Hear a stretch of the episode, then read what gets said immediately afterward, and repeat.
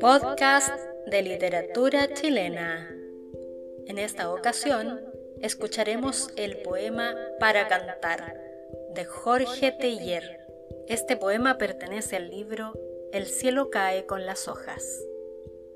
Los caballos se detienen. Los belfos de los caballos desordenan el agua y mezclan el rostro de las hojas. Hemos llegado cerca de un pueblo.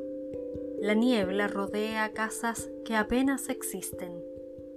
Viajemos antes de que las aves den comienzo al verano, cuando vuelvan al estero, en busca de su olvidada imagen. Vamos hacia un lugar que no conozco, pero cuyo reflejo me permite vivir. El camino se pierde en la niebla. Vamos, lento trote de caballos. El agua aún no se escurre de vuestros belfos.